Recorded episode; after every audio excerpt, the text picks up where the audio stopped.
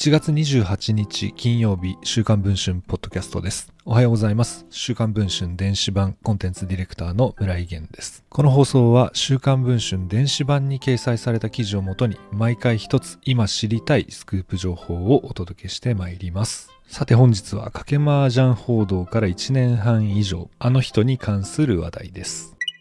単純賭博罪で罰金20万円の略式命令を受けた黒川博夢元東京高検検事長。そんな黒川氏ですが、上場企業の社外取締役に就任していたことが週刊文春の取材で分かりました。黒川氏は新聞記者らと賭け麻雀をしたとして単純賭博罪に問われ、昨年の3月、罰金20万円の略式命令を受けています。罰金は納付済みです。東京新聞が報じた刑事裁判の記録によると、今後は弁護士として社会に尽くしたいと供述していたといいますが、1月25日現在、弁護士登録はされていません。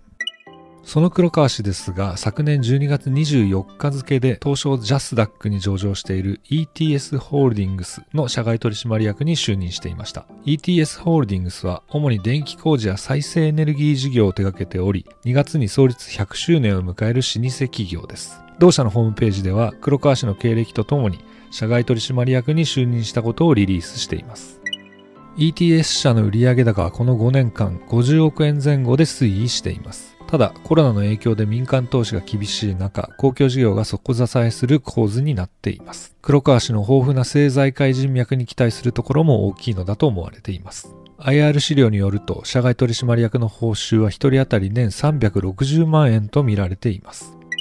黒川氏の携帯電話を鳴らしましたが、週刊文春ですが、と名乗った途端、あ、結構です。失礼しました。と言って電話は切れました。ETS 社に黒川氏を起用した経緯などを尋ねたところ、当社は個別の取材には応じていません。と回答がありました。現在配信中の週刊文春電子版では黒川氏と ETS の関係のほか ETS の筆頭株主である不動産会社でもコンプライアンス委員会の社外委員を務めているという事実。そして黒川氏が自ら立ち上げた経営コンサルティング会社などについても詳しく報じています。ご関心がある方はぜひチェックをお願いいたします。